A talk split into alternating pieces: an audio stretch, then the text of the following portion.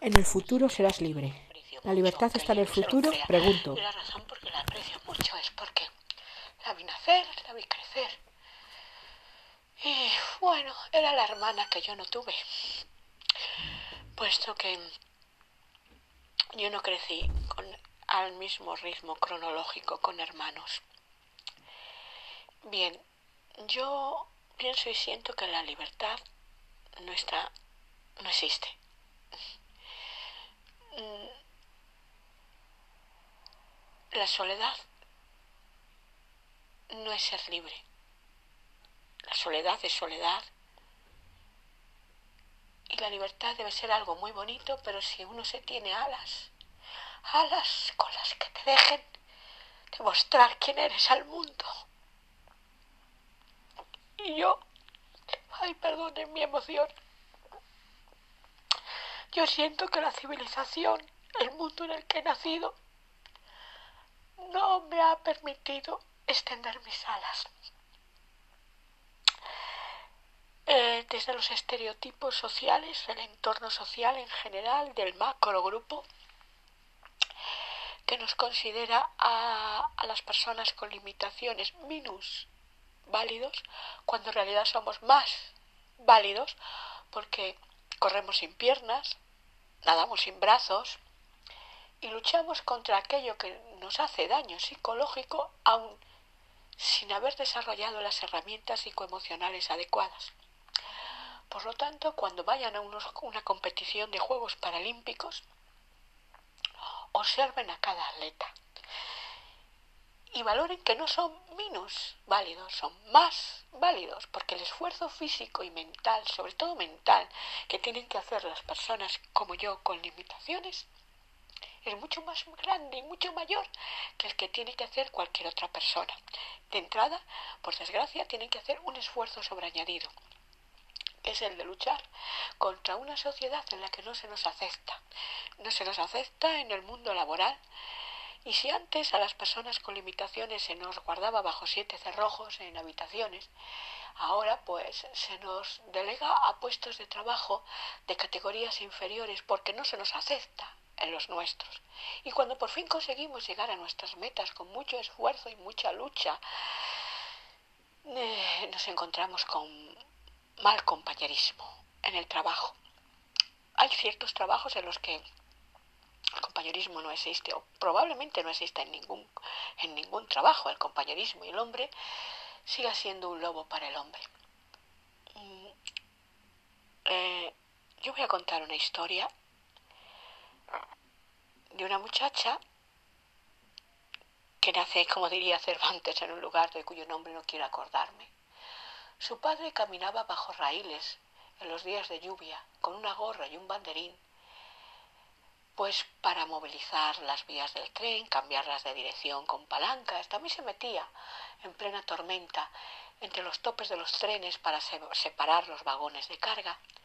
Su padre tenía un trabajo duro. Su padre no, no se sentía querido por su mujer.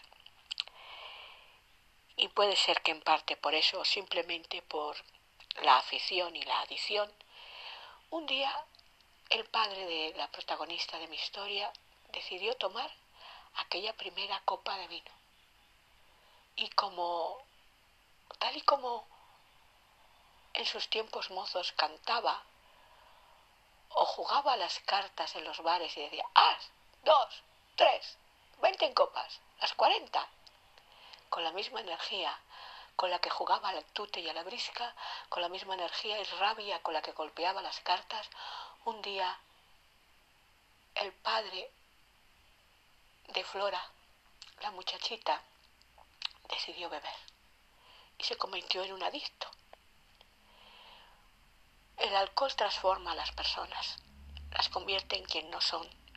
Con el alcohol una persona puede hacer muchas barbaridades desde maltratar psicológica y puede que físicamente a su cónyuge, hasta hacer daño psicológico a sus hijos, diciéndoles como esta frase, no te preocupes, chiquita, vete a dormir, que esta noche yo rebano el pescuezo a tu madre. Eso escuchado por una niña de ocho años es muy duro y muy difícil de, de cuadrar en la cabeza. Por eso Flora, una amiga que yo conocí en un curso sanitario, porque yo soy sanitaria, soy técnico en cuidados auxiliares de enfermería, aparte de técnico en atención sociosanitaria y técnico especialista en análisis clínicos. Y ahora intento fallidamente, porque no encuentro tiempo, sacarme el título de técnico superior en análisis clínicos y biomédicos. Soy una persona que ha luchado mucho contra la sociedad, pero con, con, a nivel formativo para llegar a metas y a nivel personal para crecer y para madurar y para conseguir mis objetivos. Y cuando yo llegué a mi meta y conseguí el puesto de trabajo que yo quería, me di cuenta que por culpa del mal compañerismo y mis no habilidades de defensa y de coraje contra los malos compañeros, yo seguía teniendo una pierna que me faltaba o un brazo imaginario. Y esa pierna o brazo imaginario era la de la capacidad de defenderme ante personas malignas que hacen juicios de valor, hacen sentencias, mmm, distorsionan la realidad y te acusan falsamente de cosas que no son reales. Hoy he leído en el WhatsApp una frase de una persona a la que yo quiero mucho, porque la he visto nacer. Bueno, nacer no, porque no estuve en su parto, pero la vi crecer, reí con sus gracias, la vi jugar, la vi hacerse una niña maravillosa, una adolescente y una persona madura, estupenda, más madura que yo. Y me ha dicho que algún día seré libre. Porque Flora, la historia, la, la protagonista de mi historia soy yo, señores. Naturalmente no me llamo Flora, pero me gusta ese nombre.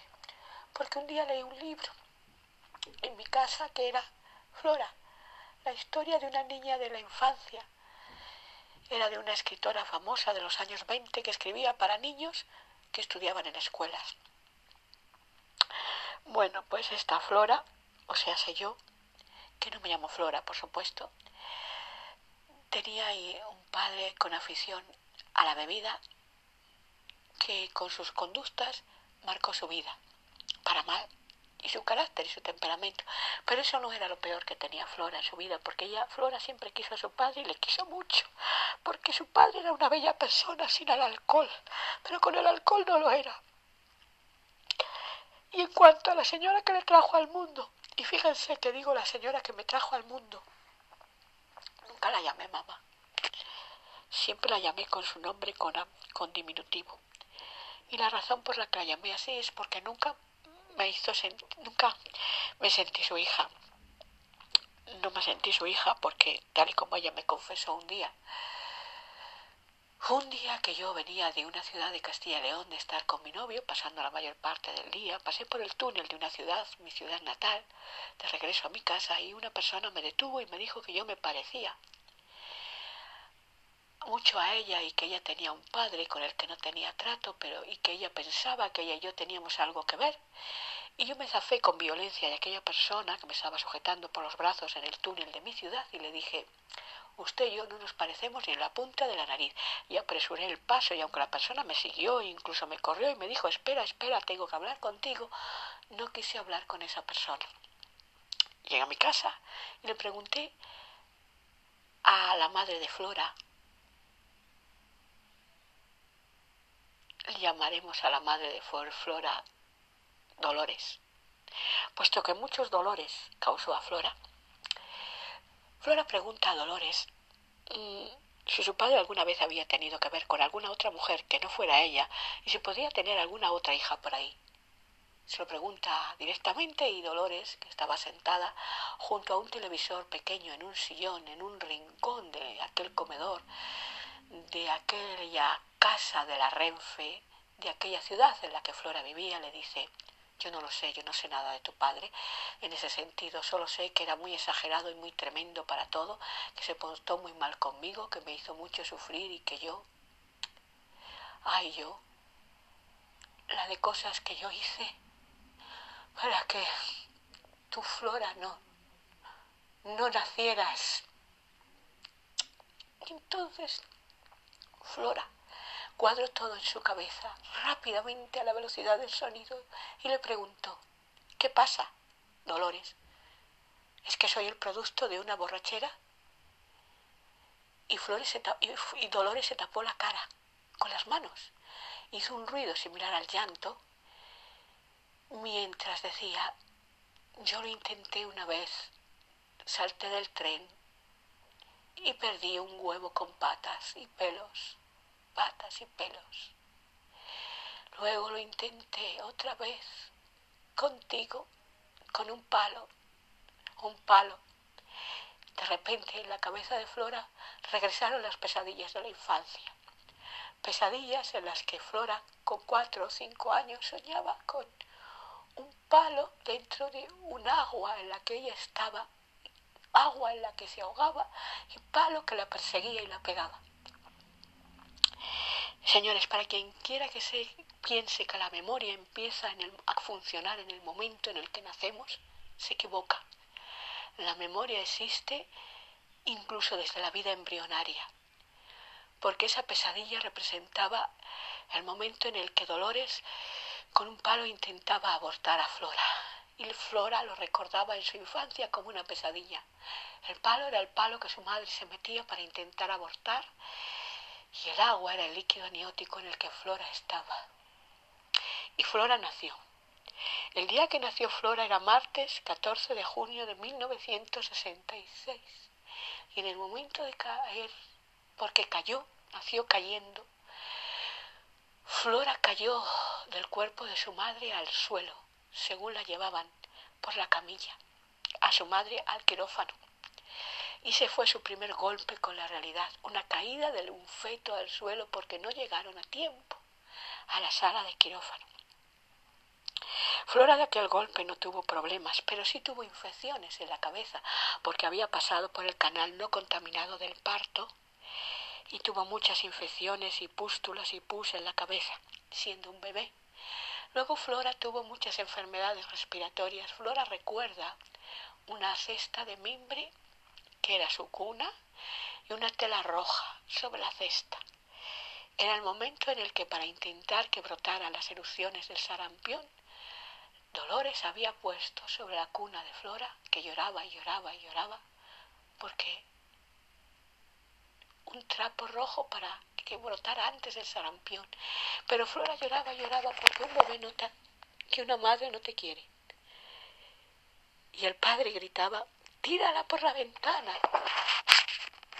Y la niña, que era un bebé y no sabía de idiomas, lloraba y lloraba porque se sentía despreciada por el padre y por la madre.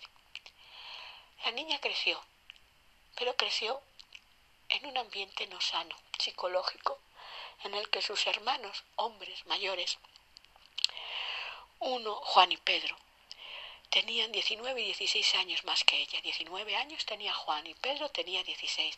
Y para Masinri había una prima hermana, hija de una hermana de la madre de Flora, y estaba allí a mesa puesta. Tenía nueve años cuando Flora nació y estaba mesa puesta porque la sinvergüenza de la tía de Flora se había ido a un país extranjero a ganar dinero para sacar adelante a su hija, ya que ella era madre soltera, pero no mandaba ni un solo euro, ni en aquella época ni una sola peseta, ni para la manutención, ni para la ropa, ni para los libros, ni para los zapatos, ni para las clases particulares de la sobrina de Dolores. Y Dolores mantenía a su hija, a sus hijas, a sus tres hijas y a su sobrina.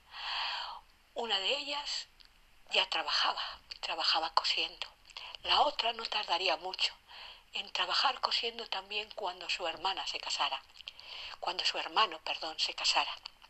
Un hijo trabajaba cosiendo en laxos y el otro pues terminaría también cosiendo para el mismo sastre de su ciudad y ayudando en la casa con su trabajo, cosiendo pantalones, sus dos hermanos, pues, Juan y Pedro, fueron pantaloneros, y cuando Juan se casó, Pedro sustituyó a Juan trabajando para el sastre de aquella ciudad y cosiendo pantalones. La prima de, de Flora, cuando tenía 16 años, fue llevada a su ciudad, a la ciudad en la que regresó para vivir un tiempo su madre y recoger a su hija y llevársela con ella al país extranjero. La despedida de la prima de Flora fue dura. Fue dura porque Flora tenía cinco años y quería mucho a su prima. había jugado con ella.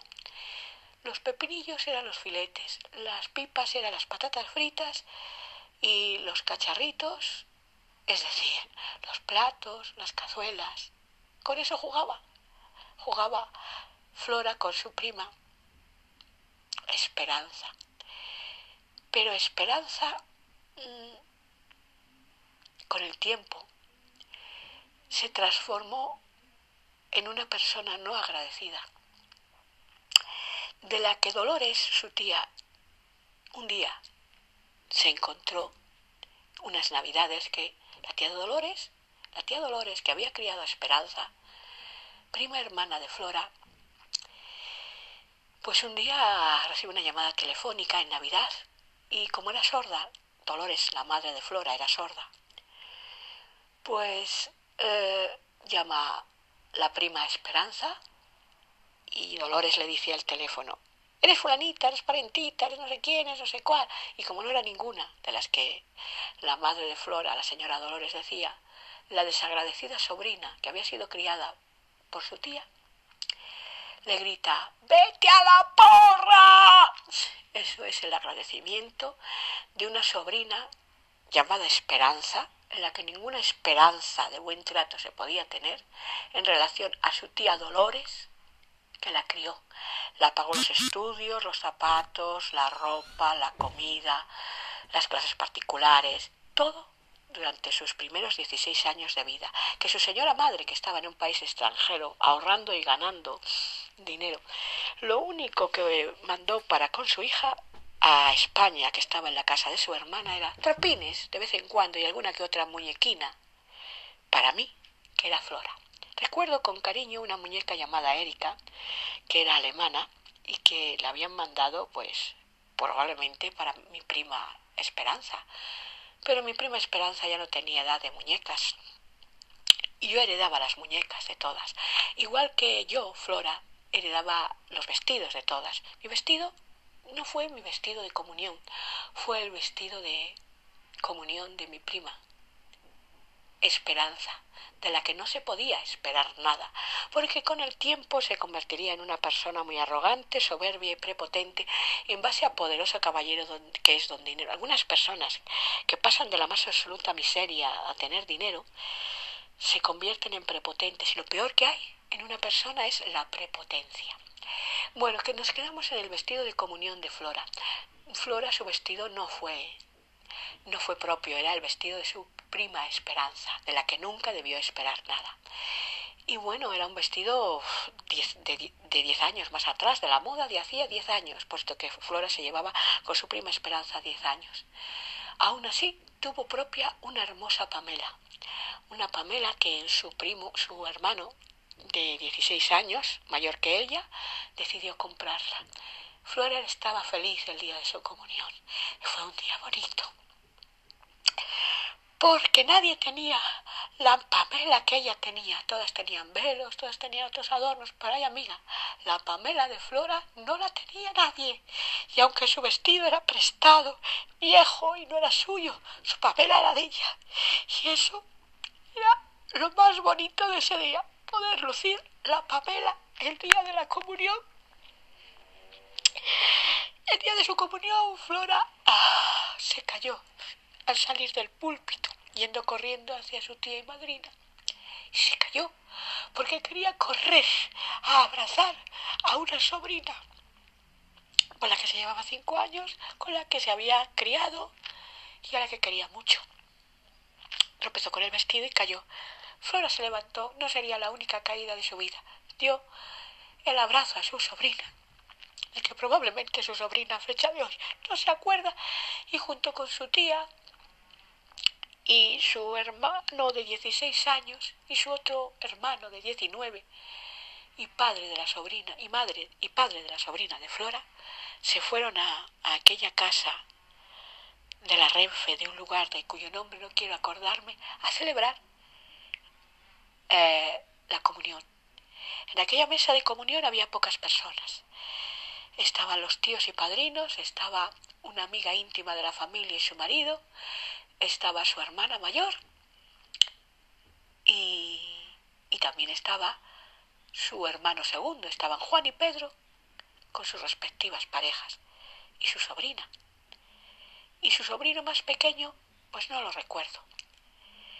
Ese día fue bonito, pero creo que fue el único bonito de la vida de Flora. Los demás no fueron así. Para algunas personas dicen que el pasado es pasado, pero el pasado marca.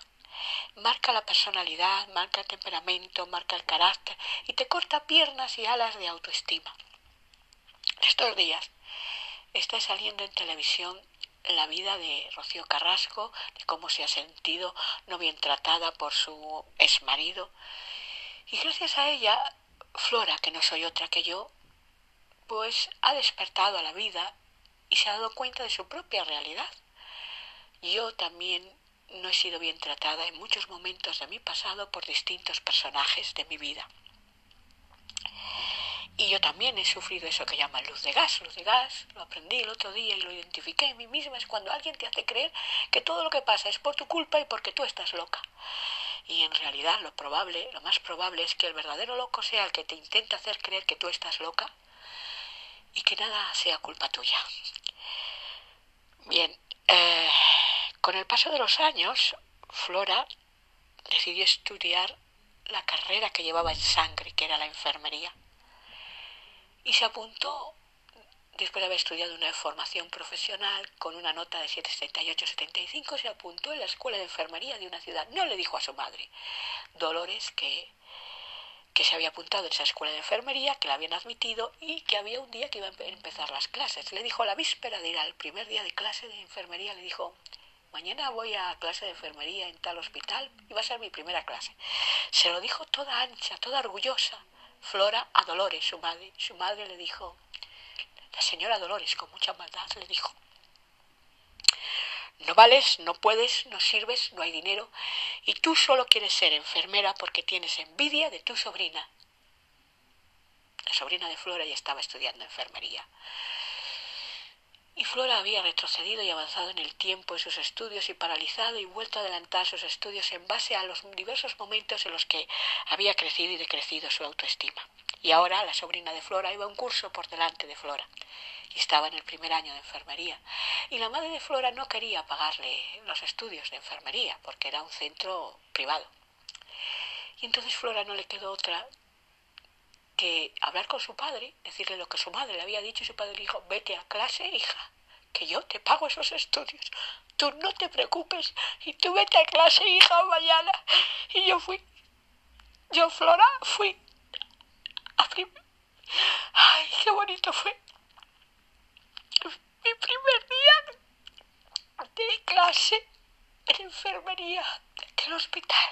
Tanta gente, más de 50 personas, y hablando de una profesión que yo llevaba en pena y que siempre la he llevado, la llevé desde un minuto y segundo en que mi hermano mayor de 19 años se sentó ante mi cama cuando yo tenía 5 y me explicó cómo estaba mi sobrina, que tenía tres años y estaba ingresada en un hospital de una ciudad de Castilla y León. Me explicó cómo se sentía mi sobrina con tres años y un coma diabético que le había dado y cómo preguntaba por mí. Y en ese momento yo dije, en mi cabeza infantil, yo voy a estudiar para salvar a mi sobrina, yo voy a ser investigadora, yo voy a ser como Madame Curie, si no puedo ser investigadora, seré médico, si no puedo ser médico, seré enfermera. Todo eso se lo decía en su cabeza, pasas adentro una niña, cinco años. Al oír hablar de su sobrina, estaba ingresada en un hospital con motivo de un coma diabético y que comenzaba a hablar después del coma y preguntaba por mí. Lo siento, me emociono, pero yo necesito sacar mi pasado fuera por lo que pueda pasar y para dejar constancia realmente de que yo soy quien soy y no quien la señora Dolores, que era la quien me trajo al mundo, dibujó sobre mí. Bueno, pues después de aquel día, de mi primera clase en enfermería, pues mi padre tenía una muerte anunciada de un cáncer de próstata. Yo no lo sabía. Pero con el paso de los días, pues, pues lo averigüé. Lo averigüé, até cabos, soy inteligente, terminé yendo con mentiras a casa de mi hermano mayor de 19 años a sonsacarle la verdad que yo ya intuía, que mi padre tenía una metástasis y que no, no tenía remedio. Efectivamente, eso que yo intuía por muchos cabos que fui atando y que le sonsaqué a mi hermano mayor con mentiras, pues era real. Mi padre tenía cáncer de próstata con metástasis y se iba a morir. Eh, llegó el momento de pagar el curso de la primera parte de la carrera universitaria del primer año de enfermería y la madre de Flora se negó a pagar esa factura porque igual que se había negado a que fuera a clase, pues se negó a pagar esa factura. Así que yo, Flora, tuve que decirle a mi padre que si me pagaba esa factura él, y él dijo que sí, que me hacía los escritos que hiciera falta, que fuera al banco, y fui con un escrito al banco, hecho por mi padre y firmado por mi padre, a pedir que se transfiriera tal cuenta de del sitio en el que estudiaba el dinero de mi estancia en, en la escuela de enfermería de aquella ciudad en la que yo nací. Yo siempre he tenido que luchar contra todo el mundo, incluso contra la persona que me trajo a este mundo, contra la señora Dolores. Eh, yo no me siento culpable de ser producto de una borrachera o de una violación y no considero justo que la señora que me trajo al mundo no me tratara bien ni verbal ni físicamente la mayor parte de los años de mi vida, por no decir todos. De mí solía decir que era una vaga, una marrana, una inútil, que no servía ni para lavarme las bragas, y todo eso era mentira. Y me hacía un daño psicológico infinito, pero como, según ella, yo no servía, pues yo no me molestaba en hacer, porque ¿para qué si todo estaba mal? No me molestaba en hacer cosas de la casa porque todo estaba mal, y aunque lo intentara, estaba muy mal. Yo no valía, no servía, yo estorbaba. Yo iba a las reuniones familiares en, en un pueblo de la ciudad en la que ahora vivo y me decía, tú cállate, ¿eh? Tú no estorbes, tú quita, tú no las estorbes. Tú no estorbes a nadie, ¿eh? Tú cállate. Todo eso iba minando mi autoestima y cortando constantemente mis alas. Y no podía crecer como persona. Mi personalidad estaba ahogada en mí misma. Yo era introvertida. Y digo era porque ya no lo soy. La vida me ha dado los suficientes palos como para despertar y no permitir que según y quien que no se comunique de forma asertiva, empática y con inteligencia emocional se comunique conmigo. Por eso cualquier persona que hace juicios de valor sobre mi persona, inmediatamente la bloqueo, sea del WhatsApp, de no WhatsApp, y la hago desaparecer de mi vida. Es decir, para mí las personas que hacen juicios de valor, dando por hecho que yo pienso y siento algo, cuando en realidad ellos, ni nadie calza los zapatos de otro, y nadie está dentro de nadie. Bueno, pues a esas personas que hacen juicios de valor gratuitos, dando por hecho la intencionalidad de mi persona, a esas personas yo, cruz y raya, las tacho de mi vida y desaparezca, las, las, hago desaparecer, simplemente no me comunico con ellas, no me importan. Eh, bien, yo, Flora, pues otro momento significativo de mi vida, en mi convivencia con la señora Dolores, que fue mi madre, la llamaba Dolorina, Dolorina, porque nunca la llamé mamá, porque nunca la sentí como madre. ¿Cómo se puede sentir como madre a una mujer que con, tendría yo, no sé, 12, 13, me acompañó, me siguió por la calle corriéndome con una cazuela que tenía comida y era la comida que yo no había comido y me siguió por la calle camino a la escuela yo corriendo para adelante ya ella caminando deprisa diciendo ya te alcanzaré ya te alcanzaré detrás de mí llega a la escuela me pongo en la fila y mi madre se pone a mi lado a intentar darme de comer a la fuerza con la comida que no había querido en casa y los compañeros de la fila se reían de mí eso es lo más traumático que he vivido en mi vida. La profesora, que se llamaba Consuelo, se acercó a ella, la apartó a ella y a la cazuela. A mí me, exigió, por favor, eso sí, levantándome la voz y al resto que se callaran, al resto de compañeros, que subiera para clase, que no guardara la fila y que subiera para clase corriendo y que fuera al despacho del director.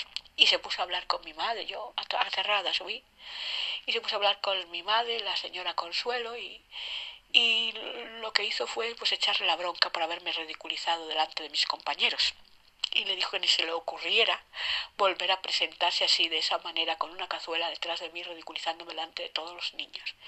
Y entonces luego subió arriba yo sé que se lo dijo, porque yo, en vez de terminar en el despacho del director, subí arriba y abrí una ventana y escuché desde arriba lo que la maestra le decía a, mi madre. Luego la maestra me fue a buscar al, despacho del director, donde yo estaba esperando para entrar, y, y me intentó levantar, me levantar la autoestima.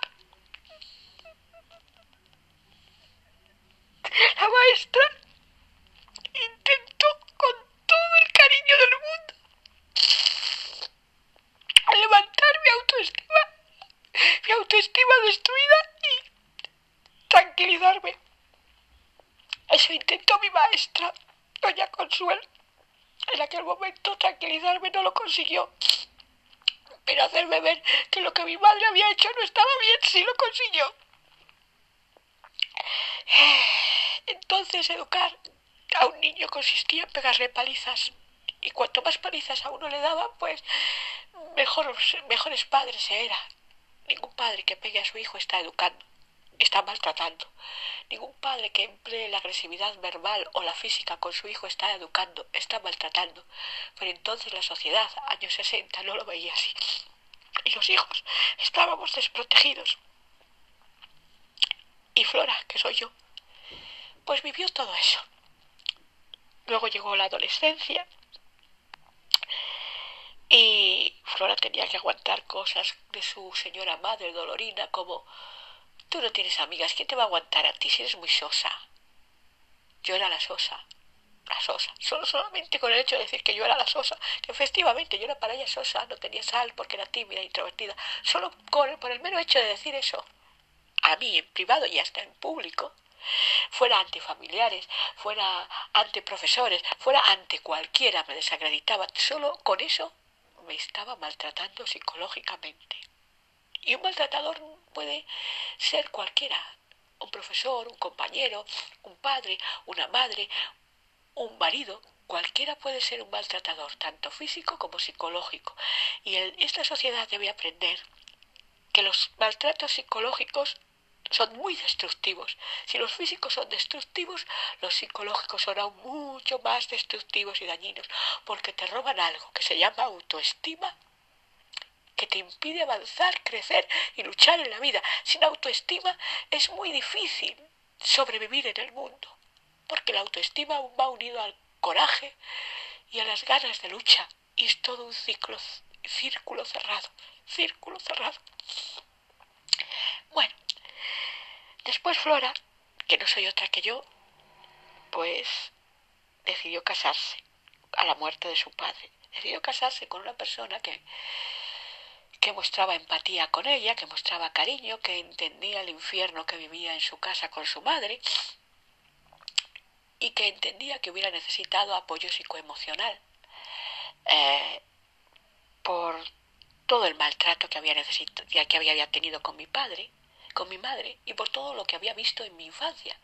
En mi infancia, lamentablemente, durante las noches de no vino y rosa, sino de alcoholismo de mi padre, yo vi pues malos tratos verbales y de todo tipo, bueno, casi de todo tipo.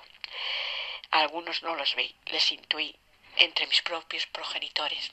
Y bueno, pues yo como cualquier hijo de padres que se llevan mal, tengo muchas imágenes dolorosas en mi cabeza, como por ejemplo, pues un día que mi padre ha tomado ciertas su, su, dosis de, de, adicción al alcohol y, decide que mi madre y yo somos malas y que, y que nos mate y nos tira un hacha y mi madre se tira encima de mí para que ese hacha no, no nos mate y yo caigo al suelo, mi madre me tapa con su cuerpo y el hacha se clava en la puerta de la casa de, mi domicilio de la infancia y allí quedó la señal de aquel hacha clavada hasta que un cuñado mío que vivía en el extranjero vino y era ebanista y puso unas tablas para tapar aquella señal del hacha clavada en la puerta.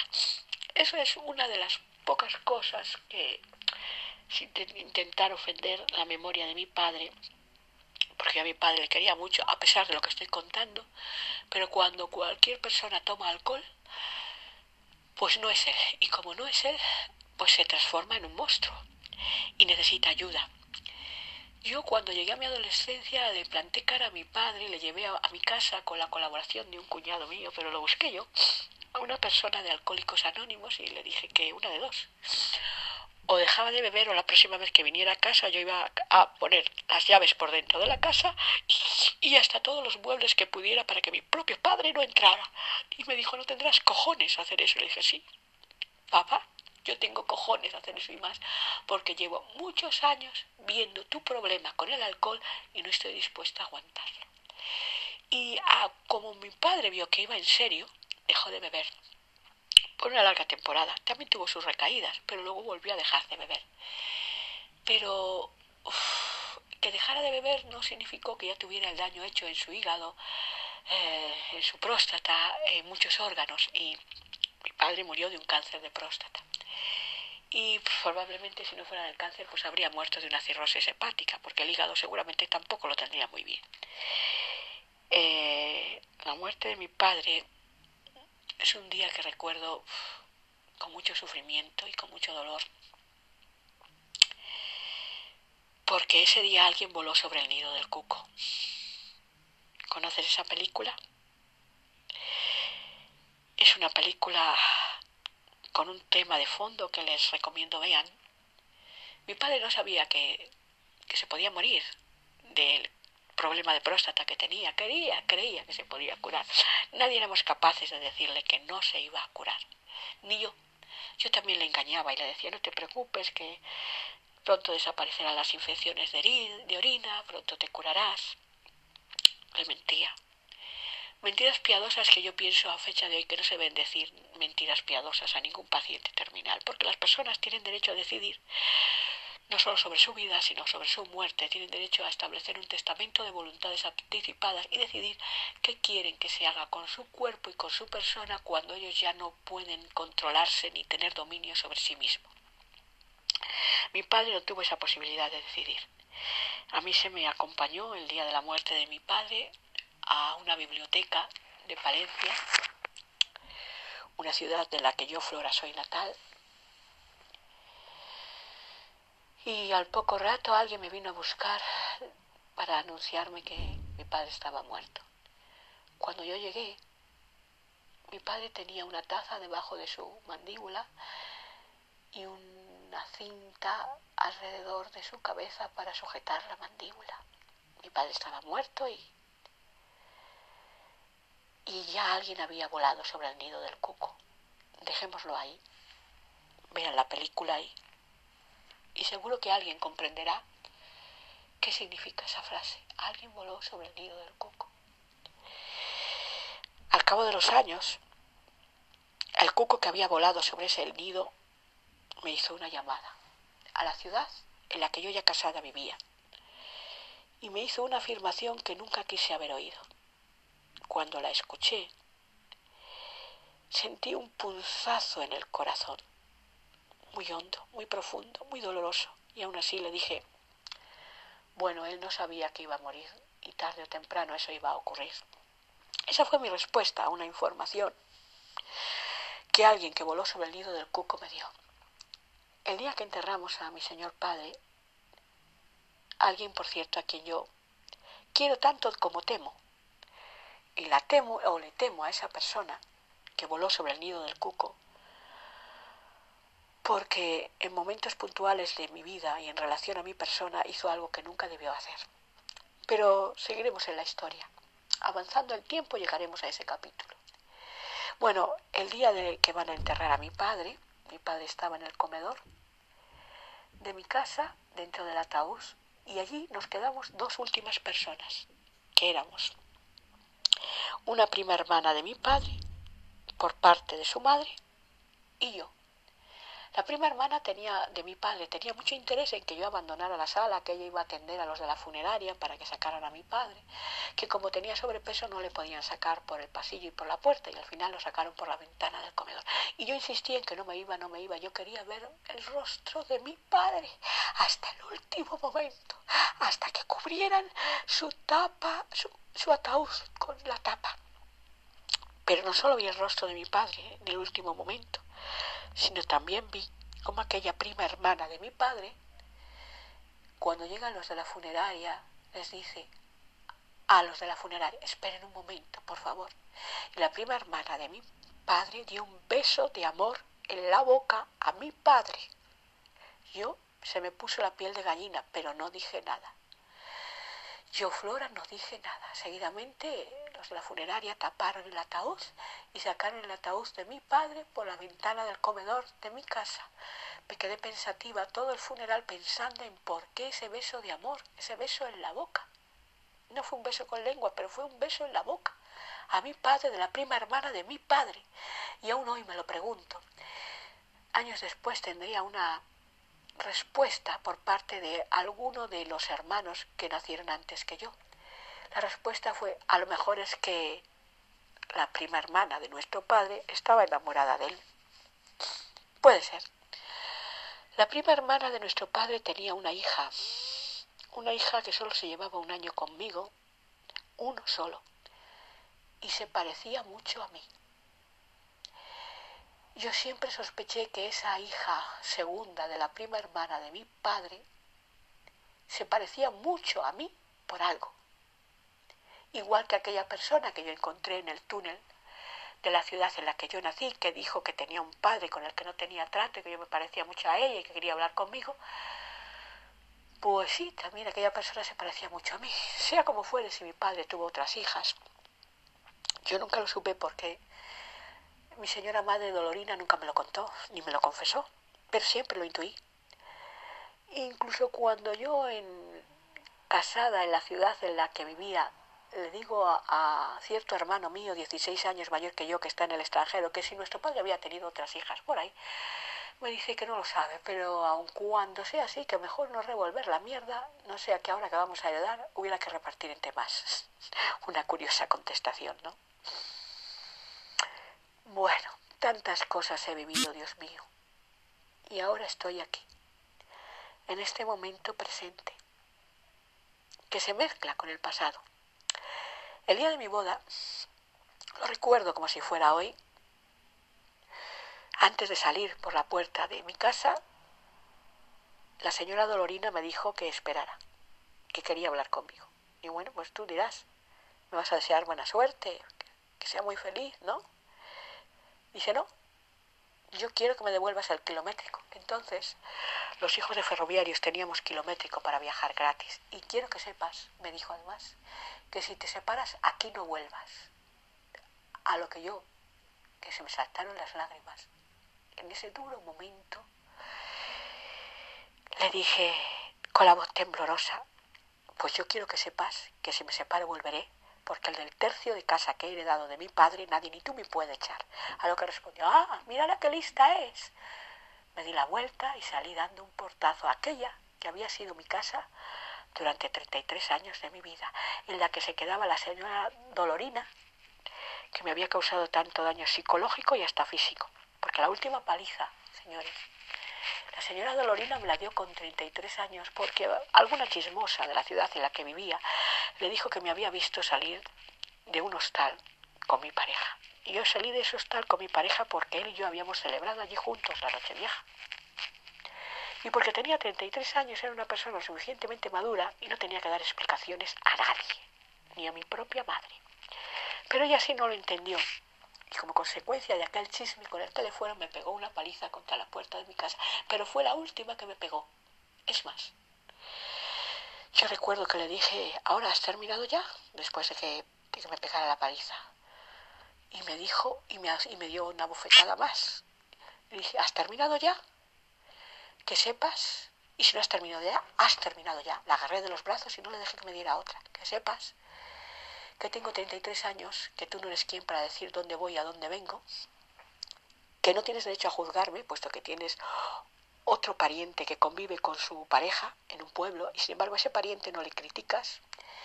Y me dijo, es que ese pariente no es mi hija, como lo eres tú. Le dije, muy bien, pues a ti te parecerá muy mal, pero te vuelvo a repetir que tengo 33 años y que yo con mi vida hago lo que quiero y que tú no tienes derecho a juzgarme y mucho menos a pegarme desde ya y aparté con violencia sus manos de mí, que volvía a intentar pegarme.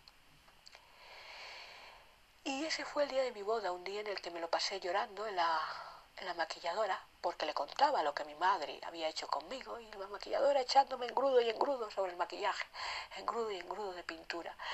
El día de mi boda yo parecía un cromo, más que una novia pintada correctamente, pero la maquilladora no era la milagrosa, no podía hacer milagros. Cuando alguien que sufría por, por el último maltrato de su madre hacia ella, pues no podía dejar de llorar y claro, toda la pintura se corría y si no me maquilló media docena de veces la cara, pues no fueron pocas.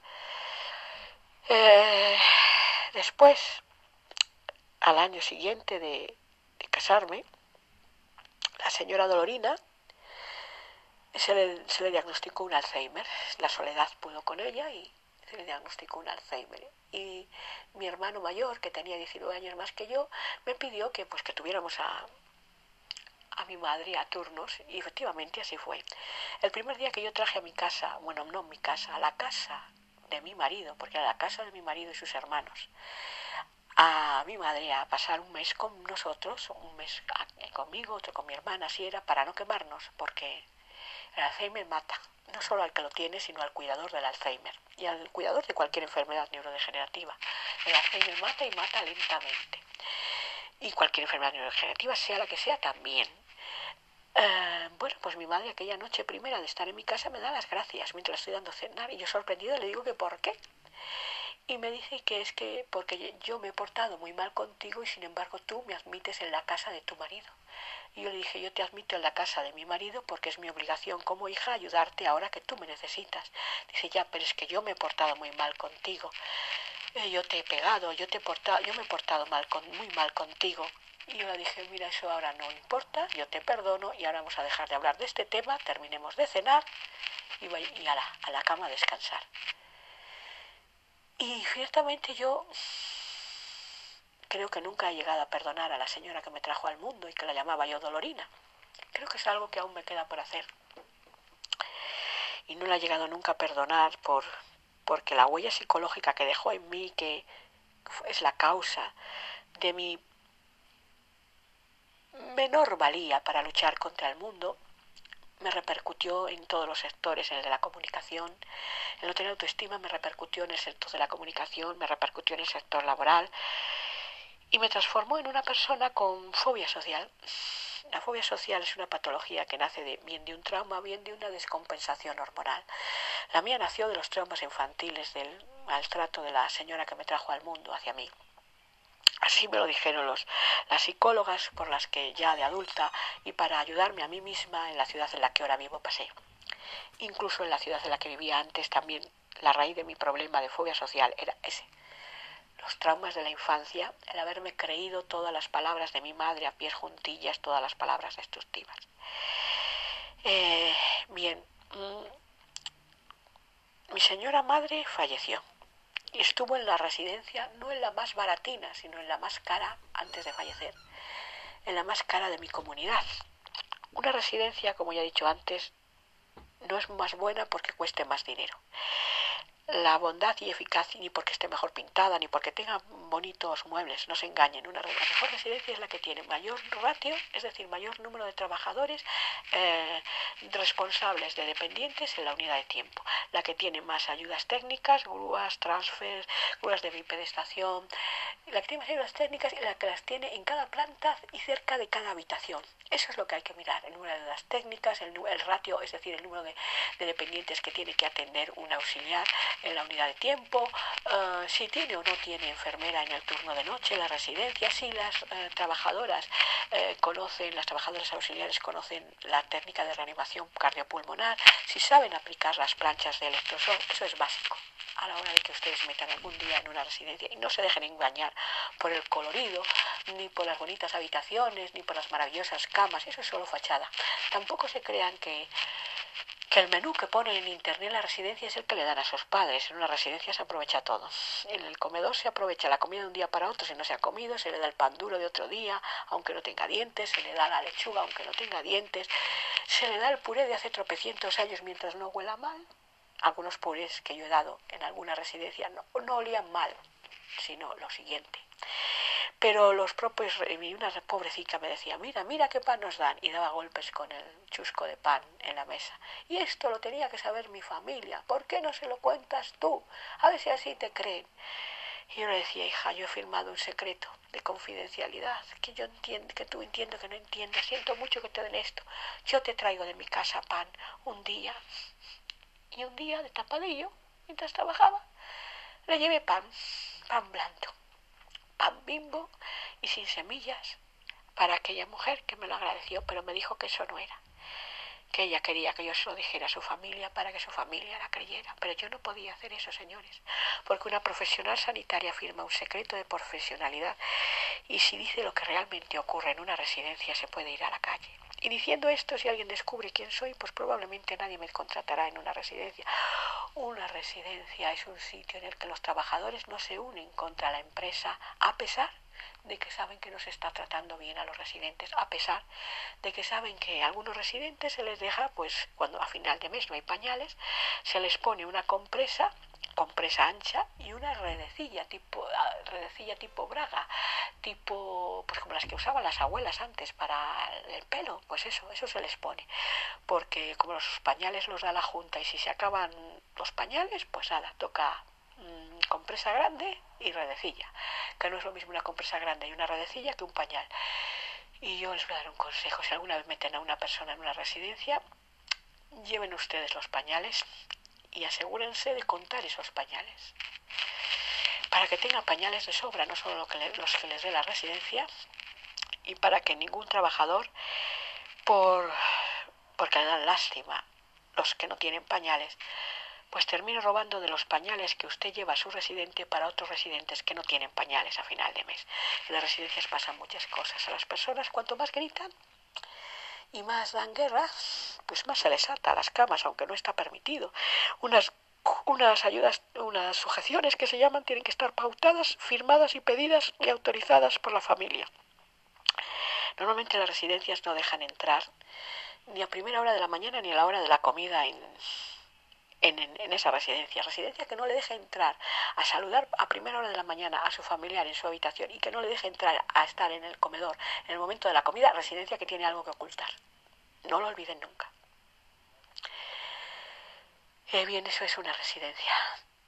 Después, Flora ha vivido y ha pasado tanto y lo que la queda Ahora está viviendo un pequeño microinfierno porque Flora, así como fue cuidadora no profesional de su madre con Alzheimer en el pasado, luego se transformó en cuidadora profesional y trabajó en hospitales y residencias, bueno, hospitales menos, en residencias más.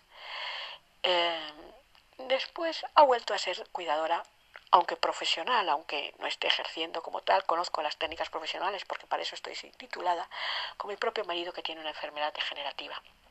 Estoy viviendo mi propio microinfierno y el proceso de conflicto familiar y todo lo que ello, que ello conlleva. Me siento muy sola, muy aislada. Mm, siento que los cercanos a mi, a mi marido me juzgan, porque es muy fácil juzgar, criticar, sentenciar, decir lo que está bien, lo que está mal, decir lo que uno hace, que si lo agarra por donde quema el mango o deja de quemar, eso es muy fácil, muy cómodo, muy rápido. Y es muy fácil decir que otro cambia de opinión cuando realmente pues es la persona que lo dice la que cambia de opinión día sí día también. Hoy te ofrezco esto, mañana te lo desofrezco. Hoy te digo esto, mañana te lo desdigo. Y en ese punto de conflicto se encuentra Flora.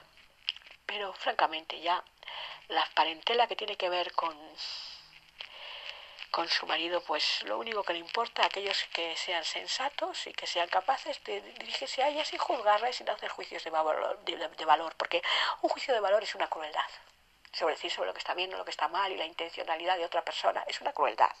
¿Y por qué es una crueldad? Pues por muy, muy sencillo, por lo que dice Jorge Bucay, nadie calza los zapatos de otro. Es decir, nadie está dentro de mis zapatos, nadie sabe lo que duele, nadie pasa las noches sin dormir que me paso yo, nadie, nadie conoce realmente la situación eh, real, degenerativa de mi marido, nadie conoce realmente las capacidades de las personas que me vienen a ayudar a casa.